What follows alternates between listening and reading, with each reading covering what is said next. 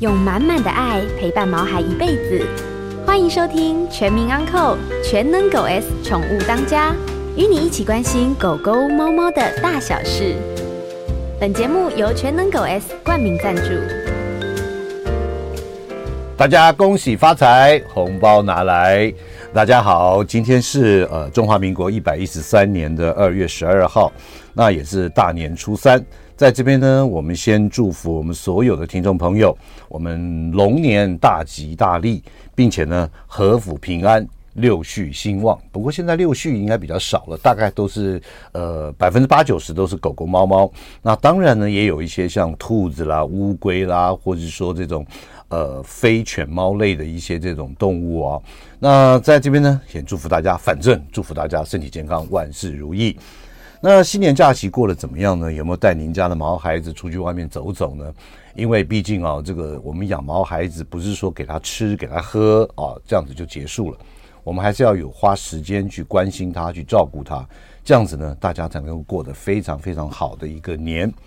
那我们想呢，今天呢，因为是大过年的，所以我们就安排一个比较不一样的这个内容。我们就避开谈了这个呃，一般狗狗猫常有的一些疾病，或者说这个呃比较不好的这样子的一个呃讨论疾病的这种内容，所以我们今天呢特别安排一个我们这个我们龙年就是要飞天啊，龙腾虎跃啊，龙田这个啊，反正就鲤鱼跃龙门啊什么的，那跟龙一贯的龙大家都天上飞。所以，我们今天特别特别，我们来跟大家聊一下，就是有关于这个鸟类的这样子的一个救援，还有鸟类的一些这种疾病。那这当然呢，这个最重要的呢，还是祝福大家，我们在龙年呢有一个非常好的一个开始。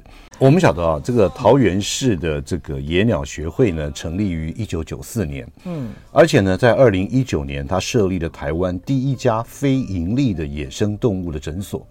那帮助桃园地区呢，受伤或是离开栖息地的原生鸟类以及其他野生动物，透过医疗及照护恢复健康，那也放回这个自然原栖息地啊，就是回归于自然。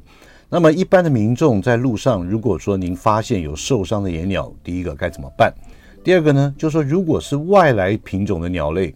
那我们晓得，因为外来的品种鸟类，有的时候对于我们本台湾本有的这种鸟类呢，可能是会有一个竞合的关系啊。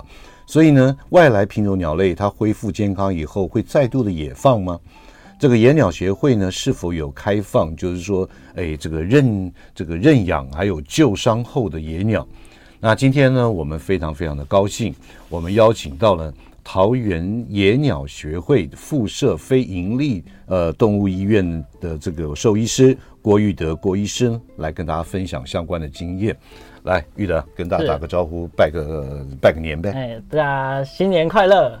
那我是桃园市野鸟学会的兽医师，我叫郭玉德。这样，那我是中兴大学兽医系毕业的。哦，OK，来，大家新年快乐！是玉德，我我想请问你一下哈。一般兽医系毕业的学生，大概都是从事于这个犬猫，或是一些非犬猫类，比如说爬虫类啦，或者乌龟啊、鸟类，不不，乌龟啊、兔子啊，什么天竺鼠之类的医疗。嗯、那为什么你会对于这个野生的这个鸟类呢？这种医疗救援会有这个从事这样的方面的工作？嗯，这个其实就是要讲到以前呐、啊，就是。嗯因为我以前是很喜欢大自然的，对。然后我其实以前没有想当兽医，以前的梦想工作是那个鳄鱼先生。鳄鱼先生。对对对，就是想要跟鳄鱼先生一样出去做外景，然后就是趴在那个草地上说：“哎，这个动物怎么样？这个动物怎么样？”那是我的梦想。梦想。比如说，因为台湾没有这样子的一个，嗯，一个这个梦幻工作嘛，对。那所以我就想说，嗯，就是。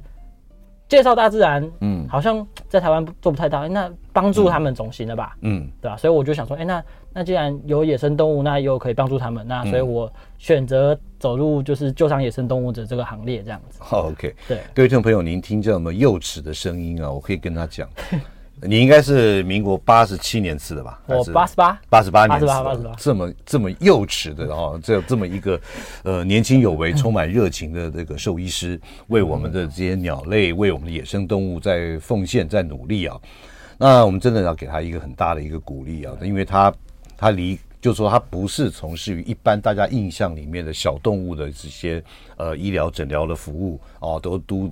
都这个大部分都在都市里面。那这个野鸟协会呢，它其实在救援很多野鸟的时候，都并不是在一个非常舒适的环境里面啊。那这个详细的细节，我们待会再来这个问一下这个郭医师。那接下来我想请问一下哈，在台湾如果要成为野生动物的兽医师，你必须要再去一般的学校，当然这个兽医的基础教育课程，嗯，那你是否还要再去进修，或者说专门去研究哪一方面呢？嗯，就是其实如果要做野生动物的话，嗯，就不太像猫狗这样，只是我们资源可能没有像猫狗这么多啦，嗯，所以我们通常只要知道自己有兴趣，那想要走这个的话，嗯，我们通常在大学的时候就会。开始自己去找很多的管道，从大学开始就是包括自己念原文书啊，或是说找一些地方的动物医院实习，因为其实就是像是特宠医院啊，或者说这些野生动物有的地方，嗯，就是也是比较少啦，哦，所以就等于说我们人就比较少，所以你想要进来的话，就是越早找人。会比较好，就是、所以所以重点就是你真的有心从事这方面，你从念书兽医系开始，你就要朝这方面去做。对对对，就会比较完整一点，对对，因为野生动物它其实很杂，嗯、它是一个超级大杂学，是的，有飞的啊，然后有爬的、啊，什么都有。OK，鳄鱼先生，我想请问你一下哈，这个郭医师，就是说，是呃，我们都知道，我们在聊我们的这个呃救援也好，或是我们的非营利动物医院也好，这个之前，我想请问一下，因为大家都普遍会有一个疑问。那这个疑问呢，是很多我们的听众朋友或者一般的民众都会有有一个问号的，就是说，是否禽流感啊？就是说，我们知道，就像这个呃，我们去年缺蛋啊，大家都说啊，因为禽流感，所以把一些蛋鸡或蛋中鸡哈，就说这个因为感染到，所以扑杀了，嗯，导致于我们民生所需的蛋鸡的产量不足啊，所以才会有衍生这么多进口蛋的问题。嗯，那我想请问一下。这个嘛，呃，我们晓得，我们台湾是一个候鸟会过境或栖息的地方。对于野鸟也好，候鸟也好，它是否跟我们的禽流感这样子的一个疾病，它是否有一些关联性？嗯，如果是单纯以畜牧业来说的话，嗯，嗯，我觉得关联性不一定很大。嗯，就是关于说。呃，候鸟造成说台湾整个，嗯，就是因为候鸟，然后让整个畜牧业的蛋出了一些问题。嗯，呃、我觉得关联性不大，但是其实野鸟还是会有禽流感的问题，还是会有对，尤其是在野生动物很多像是水禽的部分，嗯，对，水禽它们其实也是会有禽流感的感染的可能性。那呃，野生动物啊，它其实，在野外或者说我们在做野生动物医疗，有一个蛮蛮重要的地方是，就是野生动物其实算是一个疾病的，算是一个哨兵啊。嗯嗯。对，那这可以利于我们说，就是假如说我们今天真的在野外收到了这样子，就是可能有禽流感的。的物种，嗯，那我们就是可以提早去做监测，提早去做预防。那这也是就是我们在做野、哦、野动医疗的一个。所以在这个野鸟协会这边，其实不仅仅在治疗，有时候对于这种防治传染病的防治，你也是第一线的哨兵嘛。对对，其实其实蛮像，就是嗯、呃，可能说禽流感啊，或者说这些狂犬病啊，嗯，对，因为他们就是在野外嘛。对对，所以如果我们就是早期有知道的话，那说不定我们其实对整体的防疫都是有帮助的。对，可以提出一个警告或者讯号。对，对，对，对，好，那接下来我要请问一下郭医师啊，就是说可不可以简单的介绍一下这个桃园这个野鸟协会这样子的一个非营利的动物诊所哈？它是当然我们晓得创立是在二零一九年了，嗯，那为什么会想要设立这样子一个非盈利的动物医院？它的目的或者是说它的宗旨，那大概呢，呃，还有哪些业务？可不可以简单跟我们听众朋友说明一下？其实我们桃园鸟会啊，今年已经满三十年了。哦，鸟会还有桃园鸟会，对，我们桃园鸟会已经满三十年。那我们桃鸟诊所算是我们就是桃园鸟会下面的一个单位，这样子。嗯嗯、对，那我们也是就是。像医师讲，我们是二零一九年开始。那一开始桃鸟其实主要就是在做就是赏鸟研究跟保育的相关工作。嗯嗯。对，那后来就觉得说，那其实在在这个嗯中北部这个地方啊，那就是在做野生动物医疗的量能其实不太够。嗯。对，所以那在我们就是大家都爱鸟的情况下，那自然就会想要去做这件事情。嗯嗯，那我想请问郭医师，就是说，这个就你所知啊，台湾有类似像这样子的组织，我们先讲这个鸟会好了，野鸟协会，嗯、大概有多少个？嗯，野鸟协会，野鸟协会哦，嗯，其实蛮大的，像是台台北鸟会，大家应该应该很熟，它其实蛮大的，嗯，北鸟啊、桃鸟啊，或是说南鸟，嗯、或者说高雄鸟会，其实都有，嗯，其实各各个各地都有类似的鸟会啊，嗯、那。就是只是说。像这样子鸟会有专职兽医师在里面的，那就只有我们桃园鸟会有这样子。哦，就有附设这样子一个医疗的一个单位的，就只有桃园鸟会。对对对。哇，那所以你们工作应该也是非常繁忙的。对，但是所以其实我们虽然叫桃园鸟会，但是我们其实在医的动物就不只有鸟，我们其实是整个业务是在全桃园的所有的原生的野生动物这样子。嗯、那哎、欸，那举例来说，你你曾经在呃医疗过哪些不同的动物、不同物种的动物？哦、我们这边。有一些很酷的鸟的话，就像是呃八色鸟啊，嗯，或是说就是大冠鸠这些，就是猛禽类，其实也会有，嗯。那如果像其他，就是像是穿山甲，我们这边其实有很多穿山甲。哦，我我们桃园北部这边也有穿山甲，有桃园龟山那边其实蛮多的。哦，OK。对，然后然后其实还有我那时候刚到职的时候，嗯，就是来了一只长鬃山羊。哦，好，长鬃山羊。然后我就，它是不是有人养的跑出来的？就是它其实是在路上被被人家。找到，对，我想它应该不会是野生的嘛，对不对？它其实是野生，只是不知道为什么它是被人家就是被丢在路边这样。嗯嗯嗯。对，所以就是有时候野生动物就是会不知道为什么，然后就是感觉被养过，然后被丢丢在路边这样。OK，好，呃，今天在我们节目现场的特别来宾呢是桃园鸟会啊附设非营利动物诊所的兽医师郭玉德郭医师。我们先进段广告，马上回来。欢迎回到九八新闻台全民昂扣全能狗 S 宠物当家，我是兽医师杨靖宇。那今天在我们节目的特别来宾是桃园野鸟协会附设非营利这个野生动物诊所的郭玉德郭医师啊，来跟他聊一下有关于这个呃野鸟方面的救援或者其他种类动物的一些物种的动物救援啊，这真的非常一个新鲜的那么一个话题，在这边呢，我想跟大家来聊一下。哎。郭医生，那刚刚我想请问啊，就是说，因为你这个是不不仅仅只有鸟，嗯，所以也有其他的野生动物，哇，那个范围就非常广。我们去年收了大概一千九百只动物吧，一千九百只，对，我们一个小单位收了一千九百只。哎，你们医院有多大啊？我们医院其实就是我们目前是一个民宅改建的啦，嗯，对，那我们里面的配置大概就是就是我们有两个兽医师，嗯，然后有两个照养员，然后跟一个外勤，然后再加上我们鸟会的一些行政这样子。这这样子够忙得过来吗？所以我们会人力会比较吃紧一点，这样子。哦，OK OK，好，好，其实这样听起来我都想要去当志工了。待会再问你要怎么样能够当志工。那我想请问一下，这这样子针对一个非营利的这样子一个野生的动物诊所哈，嗯，第一个，我想民众一定很关切，那是否有对外这个这受理民众的这种医疗的需求？比方说，我今天我在路人甲，嗯，我在这个桃园也好，台北也好，我发现了，哎，有一个受伤的野生动物，不管它是鸟类也好，或者其他像，但我我也真的很希望碰到穿山甲。好，如果我发现哎，它怪怪的不对，它生病了，那可以我直接就报得到你们这个非盈利的动物诊所吗？OK，如果是野生动物的话是可以的，嗯、但是因为其实我们也会收到一些民众会就是。抱着自己的鹦鹉来说，嗯、那个你们这边可以医吗？但是我们就会说不要，因为、哦、对，因为就是我们主要是在做野生动物的救伤嘛。对，对，如果要看虫的话，那就是可能要请他去特宠医院这样子。这我觉得是对的，因为毕竟你们医疗资源有限，嗯，一定是做一些没有主人的野生动物嘛。对对对，因为他没有人去 care。那如果说你花了好几万块买了一只鹦鹉生病了，当然是要到非犬猫类的动物医院去求诊。对不对？对，这样就是因为你是饲主嘛。嗯、对，那我们的就是我们这野生动物的饲主是大自然。嗯嗯嗯，对对对，对。那这边我想想请问一下啊，就是说，呃，因为毕竟成立这样子一个非盈利的这样子的一个野生动物医院，那你们医院这样子 run 起来的时候，你们的经费来源是哪里啊？就是说，是否就是说，哎，光看诊，因为。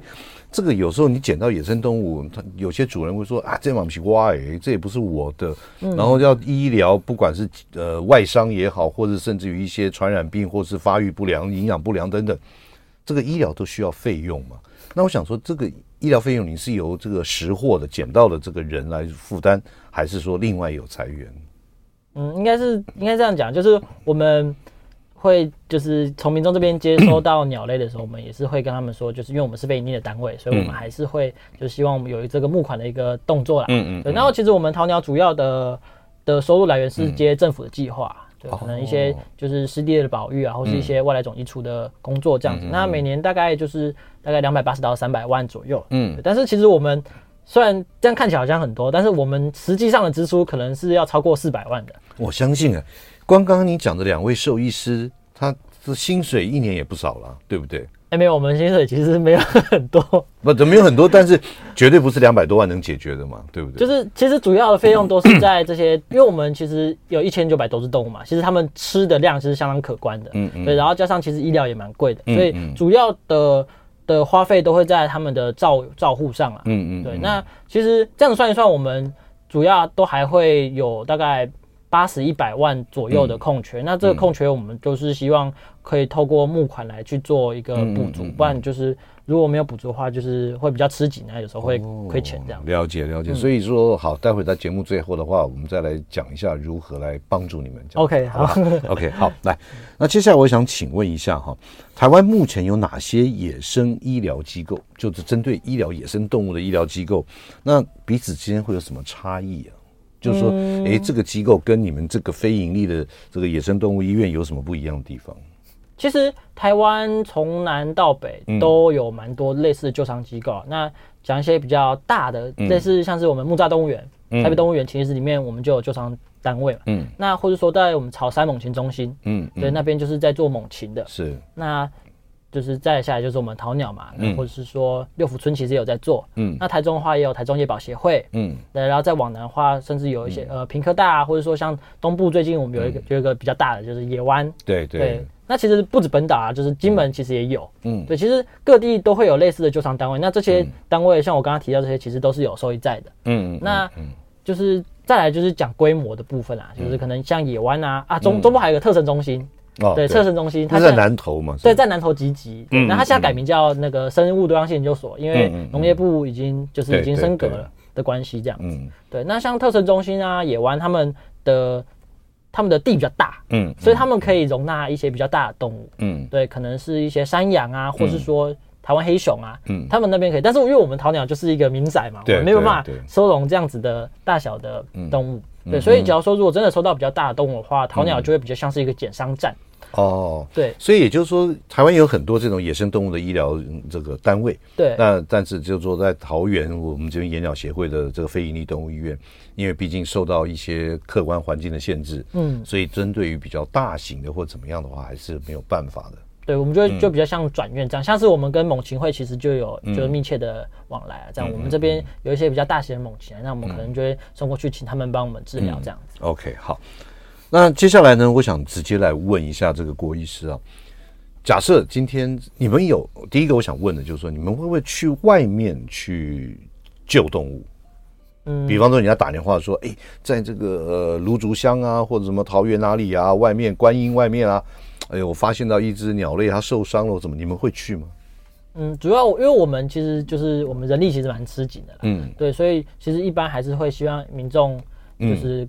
可以的话，希望民众会就是帮忙做捕捉。那因为民众会通报给我们嘛，所以其实我们也是会在电话中或在讯息中跟他们说明正确的，就是就是怎么帮帮助这个动物的带过来的方式这样子。对哦，OK，的确啊，两个兽医师这样子，真的人员编制真的也跑不开。对，这样全台跑不脱，其实会很累，很累的。对对对，比较累。好，那接下来问你另外一个课外的问题了，是，就是说，好。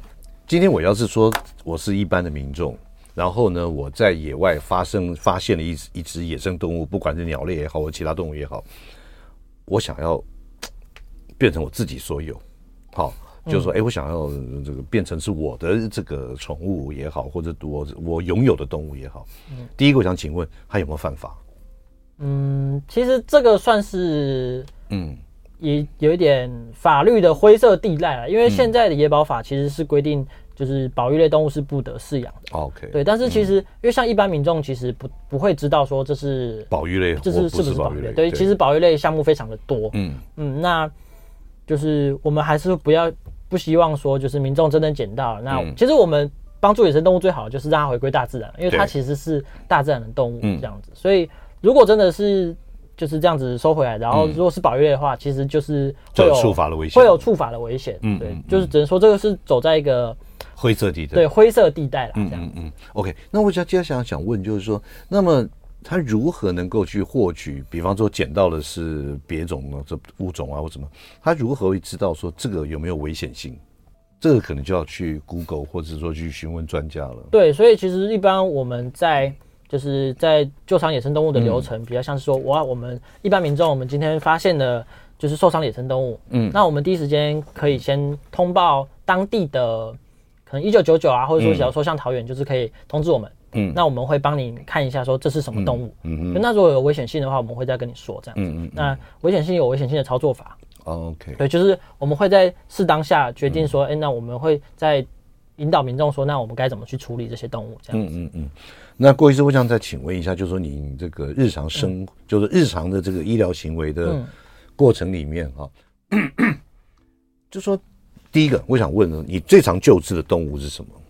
然后第二个就是他们大概都有什么样的一个问题需要被救治？嗯，其实我们这边最多的动物是猪颈斑鸠。哦斑鸠对斑鸠，嗯嗯、斑鸠其实是最多的。那斑鸠啊、红鸠啊、嗯、金背鸠这些其实都蛮多的。那呃、欸，我们就是有统计过啊，在前十名的不明的的的那个原因的话，嗯、其实有大概四成七是不明，因为都是民众不知道为什么捡到的。嗯，对。那再来的话，可能就是落草啊，就是小小朋友落草，或者说练飞。嗯，嗯。那有其实后来还有蛮多，像是一些撞窗啊，或是说被。流浪狗、流浪猫攻击的部分，嗯嗯，或是说就是车祸，或是说粘鼠板，嗯，对。那其实我们这些数据统计之后啊，嗯，我们其实发现一件事情，就是我们前十名的的他们伤病的原因啊，原因，嗯，对，其实有很大一部分都是跟人的都市有一些冲突啦，像是撞窗，或者说就是嗯车祸啊、年鼠板，或者说就是流浪猫狗这些问题，嗯嗯嗯，对。所以这个其实就是可以去探讨说，就是我们。在人类的社会跟野生动物之间要去做平衡，就是我们可以从这些地方去做起，这样。OK，所以，嗯，所以这有就是说，野生动物跟我们现代人类的生活可能造成它受伤的原因也蛮多的。对，其实还蛮多的。对，其实，在上一次我们有访问到某一个野鸟协会，他有特别有讲到，就是说这个玻璃尽量不要用。大片的，而且是单一色系的或怎么样的？对，因为他们很容易就是撞窗啊。其实那其实撞窗的话，就很像它的痛的程度，大概就是我们人然后没戴安全帽，然后骑欧兜拜时速四十去弄表这样。弄表，哎呦，对，那个那个就就很痛，就很痛。所以很多都会当场死亡。那或者说没有没有当场死亡的话，可能都会有一些脑震荡，或者说有骨折的问题这样。嗯嗯嗯。OK，好。呃，今天在我们节目现场的特别来宾呢，是桃园野鸟协会附设非营利动物诊所的兽医师。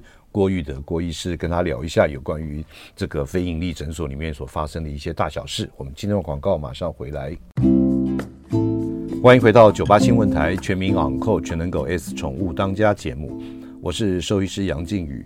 今天在我们节目的特别来宾是桃园野鸟协会附设非营利野生动物诊所兽医师郭玉德郭医师啊，来跟他聊一下这个有关于这个野鸟协会里面非营利动物医院的一些大小事。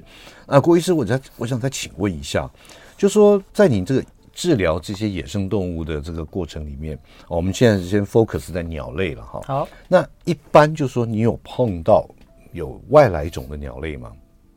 嗯，其实还蛮常见的。那，呃，像我们最常见的话，应该是像是八哥啦。那，就是其实，在台湾八哥有分外来种八哥跟台湾的八哥。那其实大概就分三种啦。一种是白尾八哥，一种是加八哥，那一种才是台湾八哥这样。那前面两种外来种占的八哥总数大概百分之九十五啊。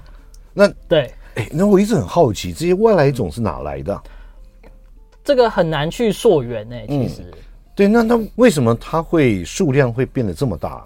因为第一个可能是它在外面就很适合它，那加上可能天敌也没有这么多，嗯，所以就会让它们数量暴增。然后为什么那个台湾八哥它只占五趴，但它是台湾的保育类，嗯、它是二级保育类，那它下面的危机就是因为就是其他八哥太多了，嗯，所以其实会挤压到这些台湾八哥的生存的环境这样子。嗯那外来种的八哥会欺负我们原生种台湾原有的八哥吗？应该是没有看过，但是嗯，就是在整体的环境下，嗯，抢栖地应该也算是一种欺负啦。哦，对对，抢栖地了，还有抢食物了。对啊，其实这都是就是因为他们人多嘛。嗯，对，所以针对这样子的一个现象或是问题的话，我们政府也好，或是我们野鸟协会这边也好，有没有想到一些什么办法来改善呢？或是说也不需要改善？你说就是，就是说这个数量比例的问题啊，因为外来的这种八哥数量越来越多，台湾原生的品种的数量越来越少。嗯，我们其实要做的，比较像是说，就是环从可以从环境教育开始啊，嗯、就是说，哎，这些路上八哥，因为很多人在公园会喂这些鸟嘛。对，那我们就会建议说，那不要去喂食它们，嗯、因为它们只吃饱喝足，就会想要繁衍嘛。嗯嗯。对，那加上它们数量众多，所以你在路上遇到喂喂一只八哥，你有百分之九十五的机会是喂到外来种八哥。哎、嗯，简单的说一下，这个怎么样判断它是外来种的？从外观上面。嗯、外观其实以成鸟来说的话，嗯、就是白尾八哥，它的顾名思义，它尾巴是白的，然后嘴巴是黄的。嘴巴是黄的，尾巴是。有一点白，对，有一点白，但是它的后面会是白的，嗯，就是叫白尾八哥。那加八哥的话，嗯、它的颜色稍微褐色一点点，嗯，然后眼睛旁边会有黄色的，就是很像在化妆的裸皮这样，哦，对，然后尾巴也会是白白的，嗯嗯，嗯，但是台湾八哥的话，它就会整只会是算是黑色的，然后嘴巴是白的，它又叫、是白的，对，它又叫白嘴八哥，就是它相较其他两种八哥，嗯、嘴巴会白一点，嗯，然后头上可能会有冠这样子。然后尾巴是黑的，哦、所以台湾原生种的第一个是白嘴，但是尾巴不会有白毛。对对，那外来没那么明显，没那么明显。但外来种就是第一个就是尾巴会相当的很明显的看出来它有，然后嘴巴很黄很黄，嘴巴很黄。嗯，那另外你讲的加八哥可能还会有像画眼线一样，画画眼线那样子的，就是黄色的裸皮，黄色的裸皮。嗯嗯，OK，好，那那我想请问它大小有没有差别？其实大小差不多哎、欸。那台湾八哥应该要坚强一点。所以就是，所以他是保育类，他们就是，嗯、它现在就是需要大家去保护他这样子啊。OK，好。那如果说您您现在民众送来的捡到的这个鸟类是属于这种外来种的，比方说加八哥也好，或者白尾八哥也好，嗯，那您医疗完之后，你会再野放吗？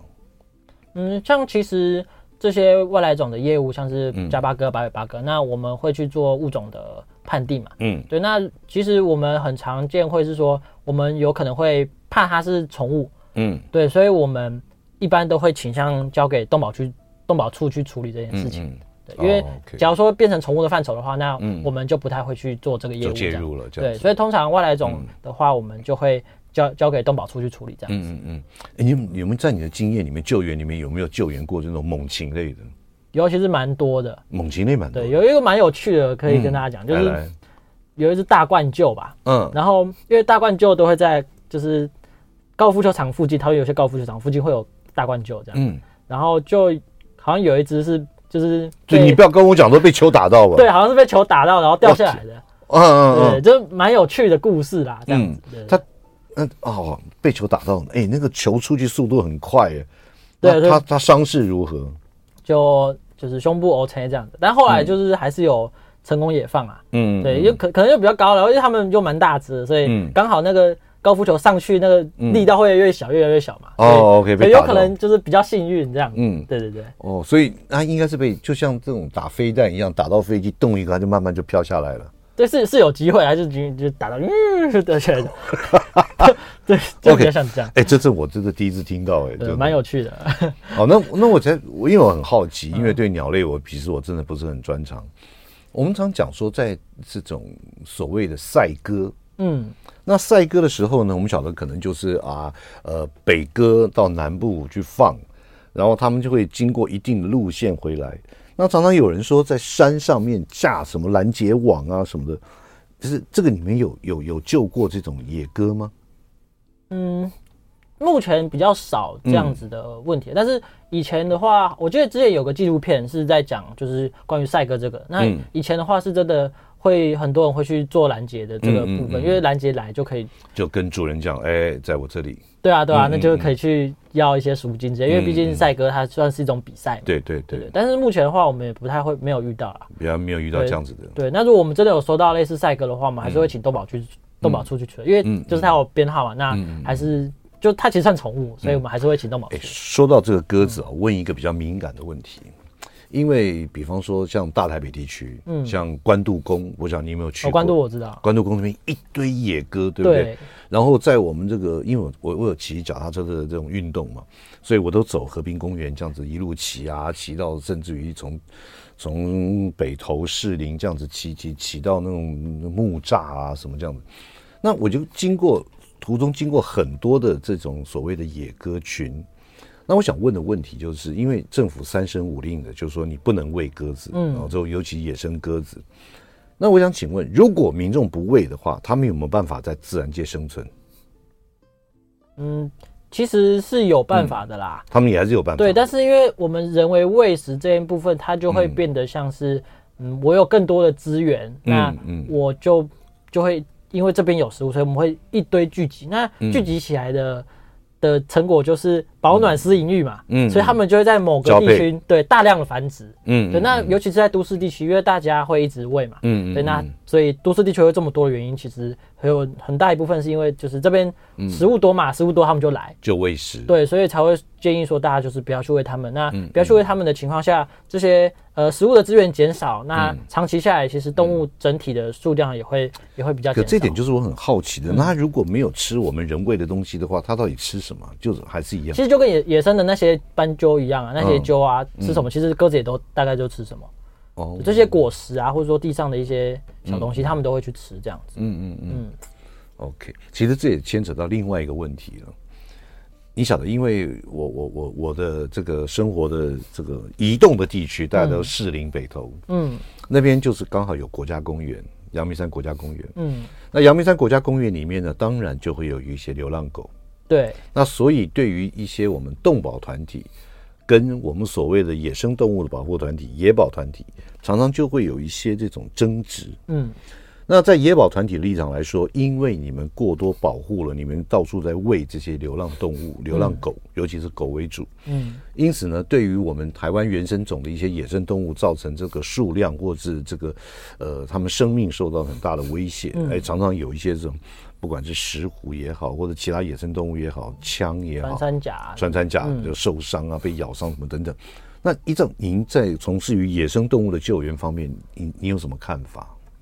嗯，当然，我们站在我们是算是做野生动物保育的一个、嗯、一个立场，我们当然是希望，就是我们不要去为这些、嗯、这些流浪狗、流浪狗、啊，嗯、那就是我觉得很好的一句话叫做，嗯，就是让饥饿到他们这一代啦。因为其实现在来看的话，嗯，就是数量非常多嘛，其实你要喂也喂不完。对。对，那如果让饥饿就到他们这一代，那我们不要去喂，嗯、那其实他们就不会再去生更多的小朋友来受。在这个世上受苦，我的想法是这样子。是是是，其实我们那时候想是说，能够在尽量的捕捉，然后移治了，就是说把它移到别的地方去，嗯，看你有没有办法解决这我们有关于动保跟野保之间的一些问题。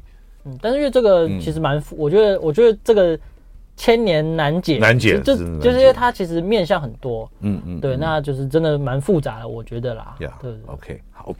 呃，今天在我们节目的特别来宾，那是桃园野鸟学会附设非营利野生动物诊所的兽医师郭玉德郭医师，来跟他聊一下非营利动物医院的一些大小事。我们今天的广告马上回来，欢迎回到九八新闻台全民昂扣全能狗 S 宠物当家节目，我是兽医师杨靖宇。那今天在我们节目的特别来宾是桃园野鸟学会附设非营利野生动物诊所的兽医师。郭玉德郭医师啊，来跟大家聊一下这有关于野鸟的或是野生动物的一些救援。那郭医师，我想说，在这个节目一开始的时候，我们特别聊到，就是说，第一个，如果我想成为我们野鸟协会或是说非营利动物医院的这样子的一个志工，那因为我本身并不是念兽医兽医系的这样子的一个兽医专业，那有哪些管道可以让我成为这个志工？嗯，其实像我们淘鸟的话，嗯，因为嗯，我们目前还是以征集清洁志工为主啦。哦，清洁对，因为就是管理上的问题。嗯，对，那所以其实我们征集的对象也会是桃鸟的会员，就是加入桃园鸟会的会员。哦，所以你想要成为志工的话，第一个你要先加入桃园鸟会的会员。对，因为其实环境清洁在整体就是野生动物医疗上，其实还算是一个蛮重要的部分。对，就是有点像饲养管理嘛。我们今天在养这些就是鸟啊，或者说在养这些爬虫的时候，其实我们也。注重的也是算是一个，他们环境好，嗯、那这些动物的个体才会好。嗯嗯，嗯对，所以其实，在动物数量比较多的，像是繁殖季的时候，我们可能一、嗯、一天会收个十五二十只，我们最高的住院数量大概是。一百四十八只这样子，哦哟，对，然后我们就这么几个人，所以其实我们很需要一些环境清洁的部分，是是是，一些例行要做的事情很缺了。对对对，目前只有征集在征集就是清洁的志工这样子。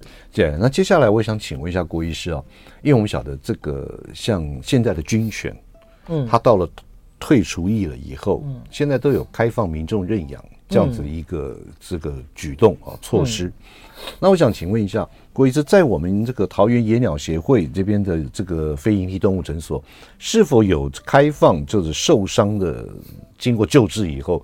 但是呢，它可能真的没办法再融入这个自然界，嗯，因为它可能是脚断了也好，或者翅膀歪斜也好，什么什么诸如此类很多原因。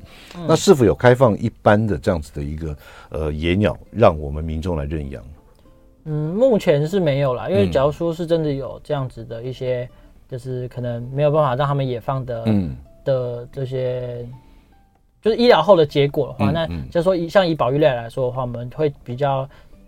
倾向算是收容，就是那我们会送到一些其他的单位，可以去收容的话，我们会送到其他的单位。哦，所以原则上我们不太会让民众让民众来认养。对，因为其实认养这件事情，又会提到像我们刚刚讲到，就是民众饲养的的这个问题，会不会有一些反而造成这个野鸟的这个病后之后的这种？对，第一个可能是因为他们不太适合就是这样子去饲养它。嗯嗯。对，所以可能会让他们就是比较紧迫啊，亦或是说，嗯，就是。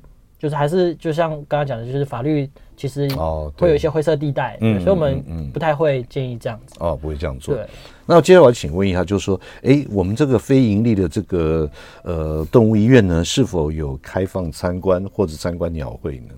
嗯，像诊所的话，目前也没有，因为其实就是我们野放的目的是希望他们就是。赶快回到大自然嘛！那赶快回到大自然，因为现在我们的事实还是说，我们这些野生动物跟人其实会有太多的接触，导致有这些的问题嘛。嗯嗯。所以我们在治疗过程中，或者说在在住院的过程中，我们都会尽量保持保持就是一些隐秘了，对，最低跟他们最低的接触，然后。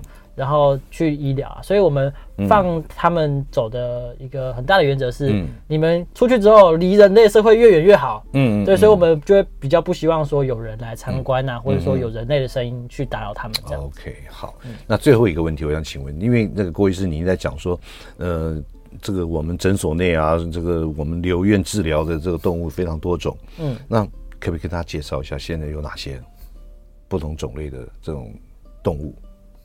目前是淡季比较少啊，那我们繁殖季的时候就是其实很多，像是松鼠啊，或者是白鼻心，或者说鼬獾。白鼻心很凶哎，不是吗？对，所以其实就是我们还是会戴一些防护的手套之类的，嗯会我们就是还是会跟野生动物。就是有一定的距离啊，因为毕竟我们第一个希望他们出去的时候不要太亲人，所以我们一定都不会跟他们有太多的感情，这样子。OK，对，要让他习惯于自然的生活环境。对对对。OK，好，那接下来我讲最后想请问一个问题啊，就是说。这个，如果我们社会大众，或者说有心的这样子的一个朋友，想要对于这个我们桃园野鸟协会有一些帮助，不管是赞助也好，或者物资也好，或甚至于想要成为志工，刚刚你也讲了，你必须要加入桃园鸟会野鸟协会，你才能够成为我们这样子的一个志工，对不对？对。好，那如果我们这个一般的我们朋友想要来帮助，或者有相关的一些，有有哪些地方可以找到相关的这个资讯？嗯，其实我们。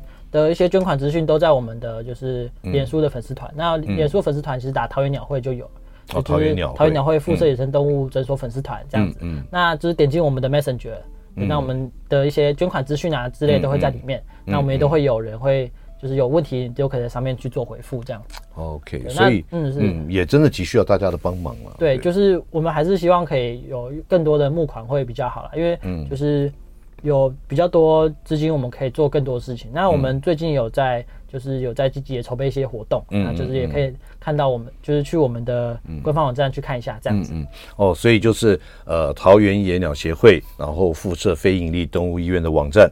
你就可以找到相关的一些，不管是新的活动也好，或怎么样也好，对，旧上资讯也都在上面，这样子。好，那因为节目的关系呢，剩下最后一分钟，我想请郭医师能不能简单的做几个重点，我们跟提醒我们的所有的听众朋友，如果您在外地碰到的鸟类或者其他野生动物受伤，该做的 SOP 有哪些？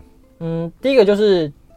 电话联络，赶快去联络当地的救伤单位。嗯、那他会在协助你，就是做一些处置。嗯、那就是赶快拍照，我们去做物种确认这样那再就是装箱的时候，就是记得就是有放个木箱，然后里面就是放一些报纸、毛巾这样就好。然后最重要的是不要喂食，不要喂水。嗯嗯。然后在运送的过程中也不要放水，也不要放食物。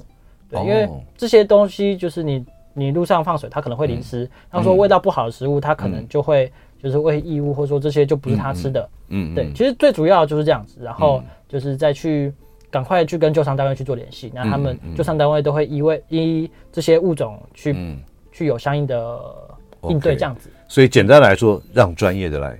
对 对对，OK 啊！我今天非常谢谢我们桃园野鸟学会附设非营利野生动物诊所的兽医师郭奕德郭医师，在大年初三来我们节目跟大家分享有关于野生动物的一些点点滴滴。嗯，我们非常欢迎。最后再一次祝福我们所有的听众朋友啊，新年快乐！新年快乐！拜拜！拜。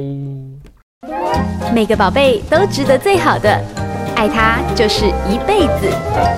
本节目由全能狗 S 冠名赞助。